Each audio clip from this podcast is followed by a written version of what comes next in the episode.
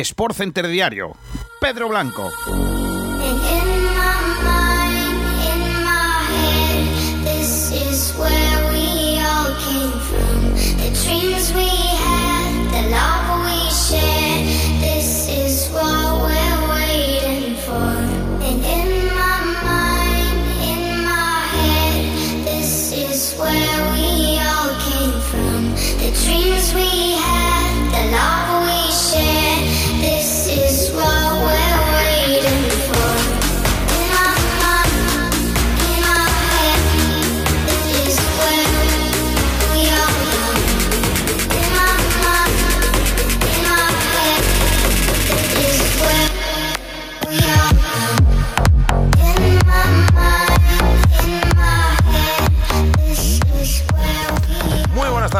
Bienvenidos, bienvenidas. Esto es Sport Center Diario. Soy Pedro Blanco en el martes 9 de febrero de 2021 y seguimos analizando el fútbol internacional porque ayer contábamos pues todo lo acontecido en Inglaterra, ese empate a 3 del Manchester United, la victoria del Liverpool, eh, mejor dicho, del City sobre el Liverpool y analizando un poco la FA Cup y lo ocurrido en ese Marsella Paris Saint-Germain que siempre deja cosas, siempre deja expulsiones, lesionados, también Di María, ojo, que no lo comentamos ayer y el Mundial de Clubes que está que está que arde. Pero hoy nos tenemos que centrar en la Serie A y también, por supuesto, en la Bundesliga, además del resto de ligas de Europa y cosas que queramos analizar. Y para eso, al otro lado de la línea, se encuentra Francesco Gómez, que ya nos escucha. Hola, ¿qué tal? Muy buenas, Chesco.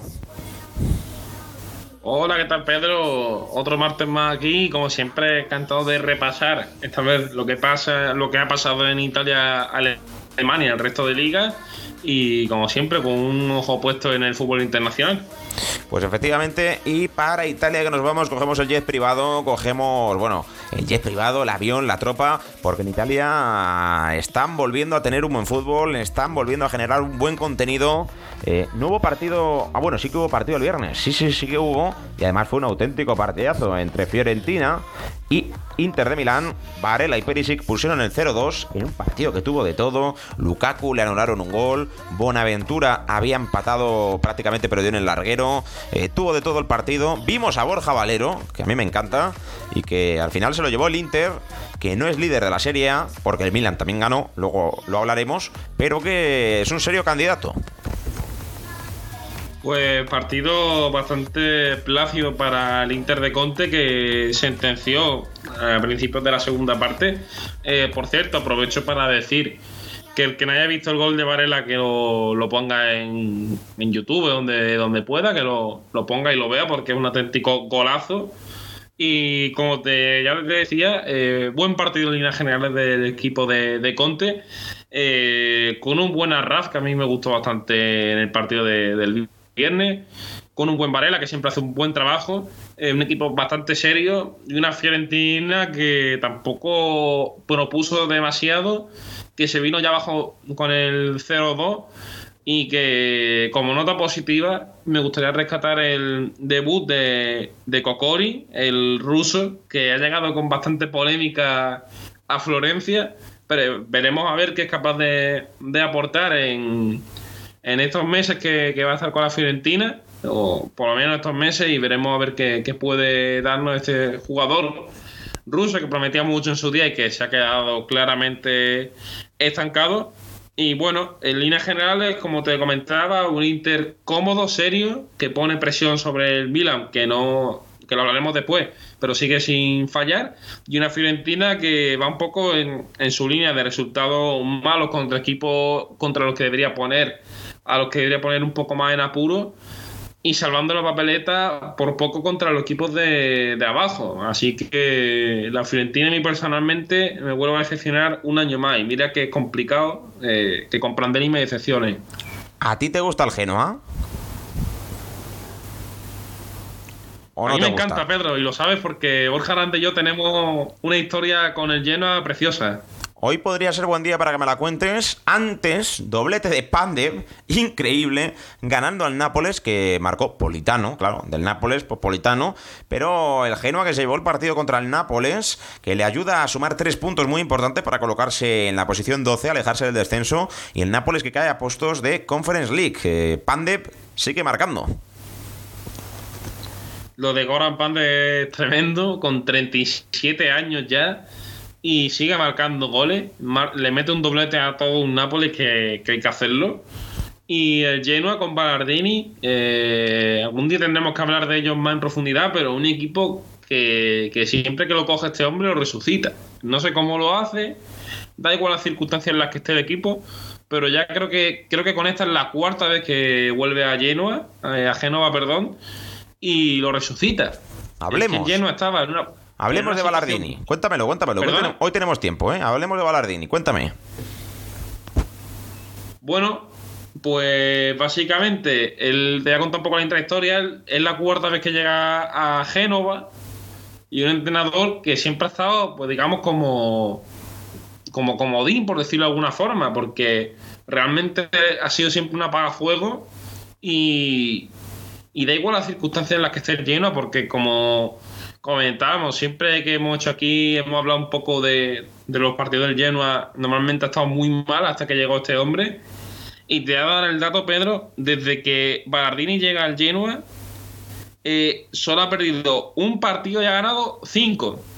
Tiene muchísimo mérito ganando equipos muy fuertes como, como el Nápoles, empatando a cero contra el Atalanta, que es el quinto equipo que le deja a cero en 60 partidos, que también tiene bastante mérito y también eh, poniéndoselo muy difícil a rivales como el Sassuolo que es que no tiene mal equipo en, zona europea así que eh, tiene un equipo no no es malo no eh que sea malo sino que yo pienso que algo que lo que es que más que más que raro o sea más que malo es un equipo raro Está Zapacosta, Cristito, Strudman, Badel. Que, que tienen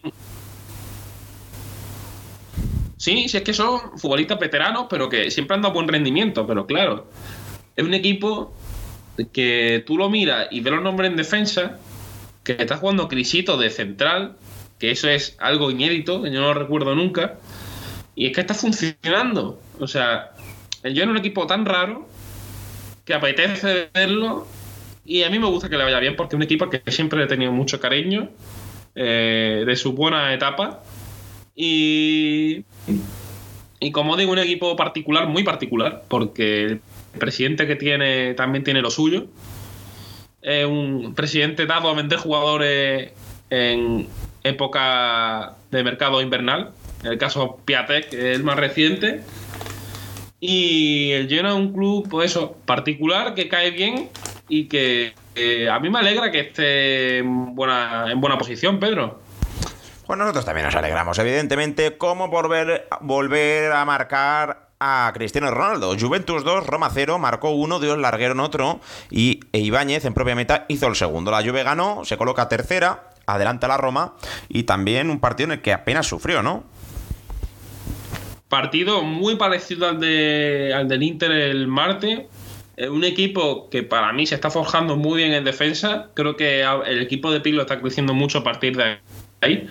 Es verdad que quizás no sea tan vistosa como otra Juventus, como la de la de Alegri o la de Conte, quizás no es tan vistosa de ver, pero a mí me parece que es un equipo que está ganando mucho en nivel defensivo y que se están viendo eh, cosas de equipo serio en un futuro que como te digo, para mí no es candidato a ganar la Champions, pero sí que le veo un equipo mucho más serio y más forjado que, que hace un par de meses y claramente le veo con muchas opciones de ganar el Scudetto a este, a este nivel. Y como te digo, un equipo que no es muy práctico, que no está ganando mucha portería, pero las ocasiones que tiene, si tiene un animal que se llama Cristiano Ronaldo, muchas de ellas, la, por lo menos, va a meterle miedo al cuerpo al rival, o si no, las va a meter, porque es que está a un nivel, eh, quizás no como en su etapa con el Real Madrid, o quizás no como en su primer año en la Juve, pero sí que está siendo efectivo de cara a portería y demostrando que sigue teniendo ese gran olfato goleador que siempre ha, demostrado tener. Y además que siempre se activa por este mes, ¿eh? en el que vuelve la Champions, eh, tramo final de la temporada, Cristiano está como un animal y veremos a ver si tiene suerte en la competición continental. El que no tuvo suerte fue el rival del Real Madrid precisamente en la Champions, que ganaba 3-0 al Torino, que está en descenso, con goles de Ilicic, Muriel y Sirigu en propia meta, pero lo remontaron todo en apenas tres minutos antes del descanso y luego en el 84. Además de que Velotti falló un penalti, pero marcó, si no me equivoco, el rebote. Gleison Bremer el segundo y Bonazzoli el tercero. El rival del Madrid en la Champions, que marca mucho, pero también concede mucho. Chesco. Partido muy raro del Atalanta, es de decir que, viéndolo eh, recientemente, porque lo estado viendo esta mañana y tal, eh, un equipo que, que, en defensa ya está, está volviendo a la suya. ¿No? A lo que nos tenía acostumbrado hace ya un tiempo, a lo que a lo que nos mal acostumbró a no ver, porque hace semana hablábamos muy bien defensivamente del Atalanta, ese nivel está bajando. Eh, yo creo que en parte por eh, la bajada a nivel de Cristian Romero, que para mí es largo su mejor central, y ante un Torino que sigue, aún estando en zona delicada, porque lo sigue estando, tiene un jugador que se llama Andrea Velotti, y si tienen a Andrea Velotti, para mí no son candidatos a, bajar. Y, es que tiene un poco más el Torino, pero cada, vez, cada balón que le llega a él es ocasión, es algo que puede generar, es algo que, invita a que los carrileros suban para, ayudar. Y es un equipo que, sin jugar a un pimiento, porque hay que decirlo así, no juega un pimiento este Torino, está sacando resultados. Y también quería destacar como algo positivo, que me pareció, eh, lo comentamos el día de, del cierre de, mercado, el fichaje de Rolando Mandrágora, que es un futbolista que, que llega tras tener mala suerte con las lesiones. Se rompió el cruzado hace una temporada pasada, se rompió el cruzado. No había vuelto a buen nivel y vamos a ver si en el Torino recupera porque el sábado estuvo muy bien y fue de lo más importante para un equipo que rescata un punto que le deja una situación complicada, pero bueno, es un punto ante la Atalanta, siempre viene bien. Y volvió a marcar Caputo, Chesco, pero no les fue suficiente a su equipo Sassuolo que perdió 1-2 contra el Spezia. Eh, ¿Qué quieres hablar de ese partido? Además de que vuelve a marcar Caputo. pues Sassuolo está pasando por una racha de resultados bastante mala. De hecho, llevan seis jornadas sin ganar en serie. Seis jornadas, la última precisamente le ganan al Genoa y un Sassuolo que, que, se está desinflando y algo que le suele, le suele pasar en la segunda parte de temporada empiezan muy bien pero suelen acabar pasándolo mal y es una pena, ¿no? Porque un equipo con tanto talento ofensivo que luego esté tan descompensado y no tengan futbolistas eh, capaces de ser contundentes atrás, creo que, que les machaca mucho y los penaliza bastante ante una especie que no me cansaré de decirlo, es un equipo que juega muy bien al fútbol, que es un equipo súper divertido de ver y que para mí la victoria es justa, eh, pasada en un centro del campo que para, eh, que para el que no lo vea eh, tiene de apenas de media de edad 22 años entre tres futbolistas, aunque no jugó Agumé, que es mi ojito derecho, pero cuando juegan Agumé, Maggior y, y Povega, es un centro del campo muy vistoso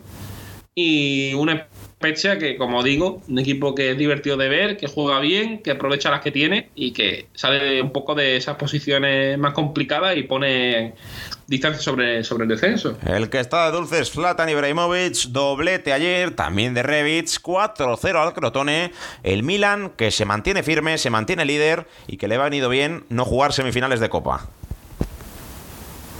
Pues sí, yo creo que sí, Pedro, que eso le, va a venir bien en no, no tener que sobrecargarse con dos partidos y más contra la, hubiera sido contra la Juventus, que siempre es un rival muy complicado. Y voy a decir algo que quizá a alguno le suene a disparate, pero es que tengo que decirlo, Pedro. Venga, dilo. Para mí, a día de hoy, Teo Hernández es el mejor lateral izquierdo de Europa. ¡Oh! Para mí, ¿eh? ¿Carrilero o lateral? Puede sonar un poco a disparate, pero creo que a día de hoy no hay ningún lateral que esté en ese en el pico de forma que él está ahora mismo, no veo ninguno. Ni Alfonso Davis, ni Robertson, que son jugadores que no veo tantísimo, pero a Teo Hernández lo veo todos los fines de semana y de verdad no hay nadie, por lo menos en Serie A, que esté a ese nivel ni de lejos. Pero ni de y Era, y era del Madrid, y era del Madrid. Y esa es la pena, ¿no? Porque era un futbolista que, creo que con minutos y confianza hubiese demostrado muchísimo en el Madrid. Por lo menos, por lo, menos como te digo, En el Milan lo está demostrando. Quizá que es verdad que el contexto no es el mismo. Pero es que está siendo una auténtica barbaridad esta temporada. Bueno, ya la temporada pasada lo fue, pero esta temporada es que está siendo aún mejor. Pues nos alegramos por Teo Hernández en los terrenos de juego. Eh, Lacho 1, Caglari 2, Gold Inmóvil, el bota de oro del año pasado, sigue marcando goles en el que fue el partido 600 de Pepe Reina disputado en una liga, ya sea España, Inglaterra o en este caso Italia. Pues partido cómodo de la Lazio entre un Cagliari que está muy mal está en descenso y viendo el equipo que tiene, para mí no, hay justificación alguna. Eh, gol de Inmóviles que en los últimos 21 partidos ya 17 goles y 5 asistencias, se dice pronto. Y como bien comentabas, el partido número 600 de Pepe Reina en, competiciones oficiales y Pepe Reina que ha desbancado estas cosas de, de, la titularidad y que se hablaba fuertemente de que iba a salir de la Lazio porque para mí es raro que, que un portero como Stracosa, que, que siempre ha venido a hacer buenas temporadas, le quita el puesto Pepe Reina, que lo está haciendo bien, que no lo está jugando mal. Pero me sorprende, sinceramente, me alegro por Pepe Reina, porque, eh, como digo, no estaba haciéndolo para nada mal. Pero rara la situación de este portero, porque hace un par de años parecía que estaba para mucho más que la Lazio y ahora posiblemente tenga que, bajar sus pretensiones y ser un equipo de, menor categoría. No sé si quieres comentar algo más de la Serie A. Benevento 1, Sandoria 1, Udinese 2, Elas Verona 0 y Parma 0, Bolonia 3. De esos partidos, ¿algo que destacar? ¿Algo que nos hayamos dejado? Pues rápidamente te comento dos cosas. La primera, el gran partido de Gerardo Ulofeo entre, ante el Elas Verona. Eh, a mí me gustó bastante. De hecho, marcó el gol que sentenció el partido en minuto 91.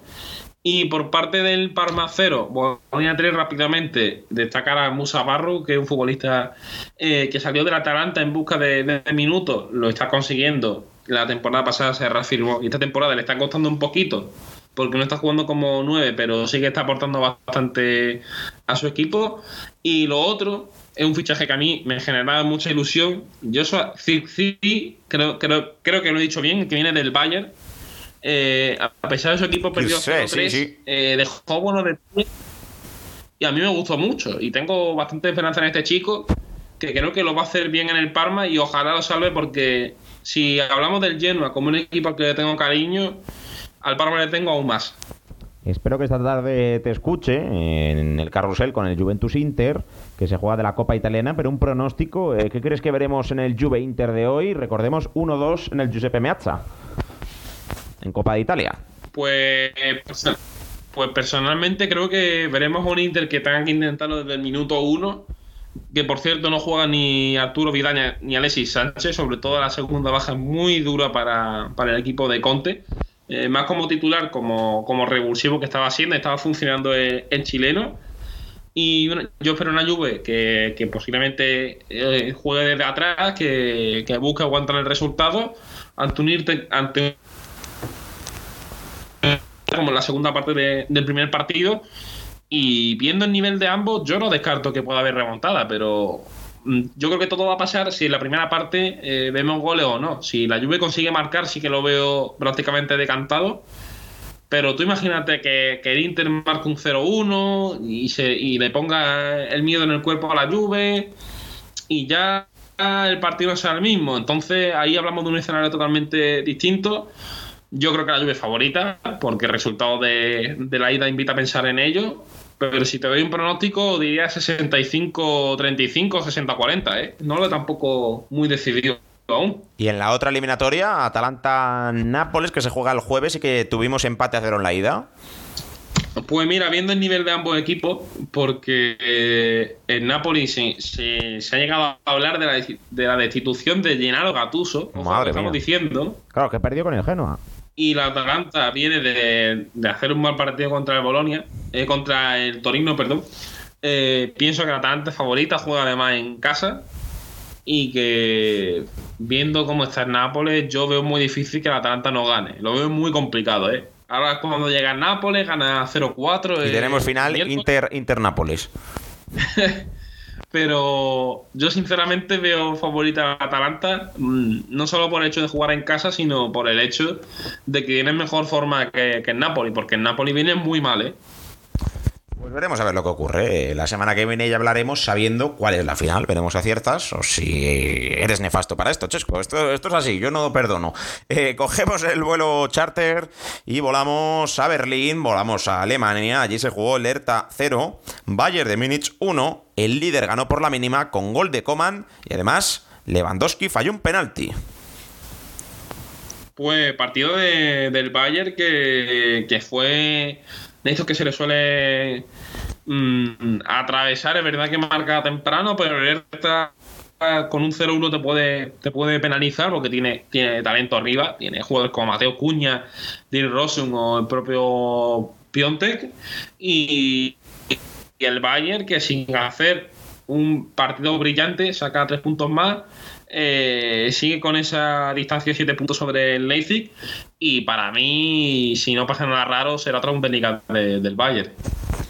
Hablabas del Leipzig, que yo confiaba en el Salke, pero me temo que no. El sábado perdía 0-3, el Salke 0-4 con el Leipzig, último con 8 puntos, no conoce la victoria en los últimos 5 partidos. Pinta muy mal.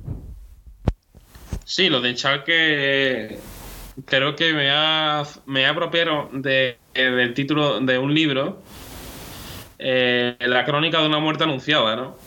Y más cuando vendes a tu mejor central eh, y dejas totalmente vendida la, la, defensa, que es verdad que llega Mustafi a cambio, que sin parecerme un mal central, tampoco tampoco creo que sea la solución más inmediata que tenga el Schalke, que por cierto eh, Mustafi debutó y un Leipzig que a lo suyo eh, sigue ganando partidos, pero cuando le toca un rival eh, serio, eh, sí que le cuesta mucho y, creo que la reafirmación de que va a encontrar un rival que le pueda pelear la liga de tú a tú.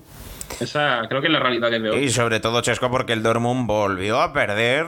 2-0 iba perdiendo hasta que marcó Yusef Mukoko. Y el partido, no sé si lo viste, pero te quiero preguntar por tres cosas. Por Yusef Mukoko y su gol. ¿Qué hizo Haaland? Porque no marcó. Y los minutos que tuvo Reinier Jesús. Así que, por partes. Empezamos por Yusef Mukoko. ¿Qué, qué tal le viste? Pues Yusef Mukoko, que es un chico del que hay muchísimas expectativas que creo que fue el más, el más joven en marcar un gol en Bundesliga, que fue hace ya un tiempo, porque ya es su décimo partido en, la competición. Y es un chico que, tiene condiciones para ser muy, muy, muy bueno, tiene que desarrollarlas aún, pero el potencial está ahí y es un chico que, si el Dortmund lo cuida bien, como suele hacer con, todos los talentos que tiene, eh, acabará siendo importante, ya sea eh, allí en Alemania o en otro en otra competición, pero es un chico que, se le, que ya desde hace varios años se le ven las condiciones, que se ve el potencial que, puede llegar a tener y que, posiblemente esté para, para jugar aún más, ¿eh? fíjate. ¿Qué tal viste a Reinier Jesús? Bueno, el caso de, de Reinier eh, es complicado, ¿no? Porque es un chico que viene de no jugar prácticamente nada eh, con, el, con, el Borussia Dortmund. De hecho, su último partido, te lo digo, eh, data del 12 de diciembre. Ha pasado el COVID. Y eh, aquel día el Dortmund perdió 1-5 ante el Stuttgart. Y bueno, es un chico que yo creo que si quiere tener oportunidades y brillar, para mí debe de irse a otro equipo. O sea, creo que no entiendo por qué no intentó el, Real Madrid intentar romper la cesión, intentar buscar otro equipo para que pueda tener una mayor cantidad de minutos, porque creo que la Bundesliga es apropiada para él, pero quizá en otro equipo que necesite jugadores creativos como él, en esa zona de, media punta. Eh, creo que le hubiese venido bien, pues no sé, equipo como el Hoffenheim, por decirte alguno así de que se me ocurra, o equipos como incluso el Eintracht, equipos que necesiten talento en esa zona de tres cuartos y creo que, en el Borussia Dortmund no va a tener apenas oportunidades, que no lo hizo mal, pero es un chico que, como cualquier jugador joven, necesita minutos y en el Borussia Dortmund no lo está teniendo. Y Haaland no marcó, asistió. Eh, bueno, tampoco podemos exigirle todos los días que, que, cumpla, ¿no? Con 19 años. Pues para mí, Pedro, creo que no ha vuelto a ser el mismo desde la lesión que tuvo. Eh, y sobre todo lo creo porque ese primer paso que él tiene tan, tan dominante y tan, y tan determinante que suele, suele tener, no lo está consiguiendo. Creo que no sé si es que no ha vuelto a 100% o ha querido forzar, no lo sé, porque tampoco se ha filtrado nada sobre eso. Pero no veo al Haaland de, hace meses tan, tan dominante, eh, que marca tanto la diferencia al espacio. Veo un Haaland que le está costando un poco, quizás sea porque acaba de volver eh, relativamente hace poco, pero no es esa versión tan aplastante que hemos visto de Noruega últimamente, sino una versión un poquito más eh, light, por decirlo de alguna forma. Ya hablabas del Hoffenheim, jugó contra el Eintracht, también hablabas de él. 1-3, eh, ¿qué tal viste a Jovic? Pues Jovic salió en el minuto 70, creo recordar, o salió ya en la segunda parte, porque entre otras cosas, eh, es que ahora mismo no se puede quitar a Andrés Silva. Creo que es un pecado mortal quitarlo. Y fíjate que ahora mismo era un delantero que no me gustaba en su día, pero me ha callado la boca. Y es que está a un nivel tremendo. Y Jovic salió, no lo hizo mal pero ahora, mismo el titular es Andrés Silva y si Hutter no cambia la formación y pasa a jugar con dos puntas, que lo, hace en algunos momentos, pero no en lo habitual, este Intrach veo complicado que Jovi pueda ser titular, porque si no es como nueve, eh, no le veo otra posición. Es que muchos, muchos jugadores del Madrid salen cedidos y luego no juegan, o sea que para eso que se queden en el equipo blanco. Pero bueno, eso ya es cosa de, de cine de incidencia. Se aplazó la Arminia Bife el Werder Bremen a las 6 de la tarde. Y más resultados que veo yo por aquí. Eh, Mönchengladbach, eh. Volvió a perder 1-2 con el Colonia. El Mainz 0-5 le ganó 1-0 al Berlín. El Leverkusen le metió 5-2 al Stuttgart. Y el Augsburgo perdió 0-2 con el Wolfsburgo. ¿Algo que comentar de, todo esto? Pues rápidamente, victoria importante del Mainz sobre el Unión Berlín. El Mainz que parece que está algo mejor. Eh, con un central que tiene los penaltis que es Niakate Esto es curioso. Y está a cuatro puntos de la, salvación, está cerca. Eh, parecía que se iba a acabar el mundo con la venta de Jeffrey Mateta, que era su goleador. Y un Mike que de momento eh, parece que lo tiene mucho más eh, factible que un Salgue, que para mí está prácticamente hundido. Y en cuanto al Bayern Leverkusen, para mí resultado justo, quizá abultado, pero volvió a demostrar que un equipo con mucha pegada. Y también hay que destacar que, debutó de Maray Gray y, y marcó. Pues mira, con eso nos quedamos. Eh, gracias, Chesco.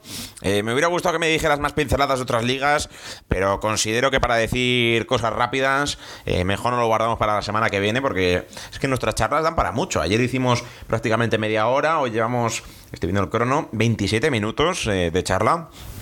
Y creo que es bueno eh, parar ahora, eh, tras haber hablado de la Bundesliga y de la Serie A, salvo que tengas un bombazo que me digas, Pedro, que es que este tío metió siete goles, o te acuerdas de tal. Si tienes algo así, me lo cuentas y si no, ya emplazamos con la semana que viene.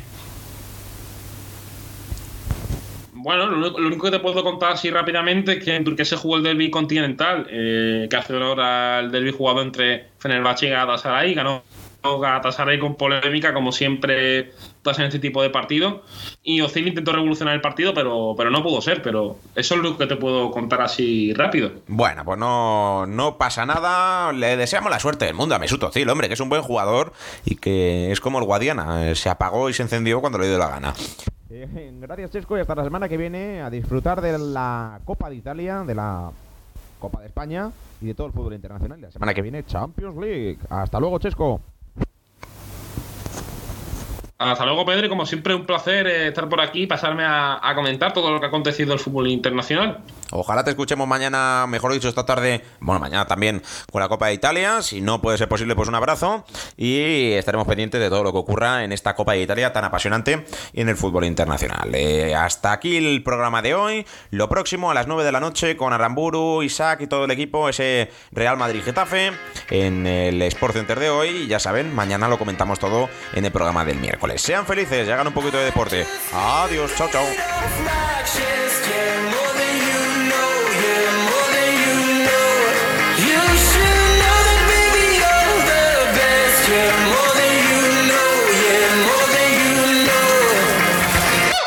I saw it coming from miles away. I better speak up if I got something to say. Cause it ain't over. until she sings. You had your reasons, you had a few, but you know that I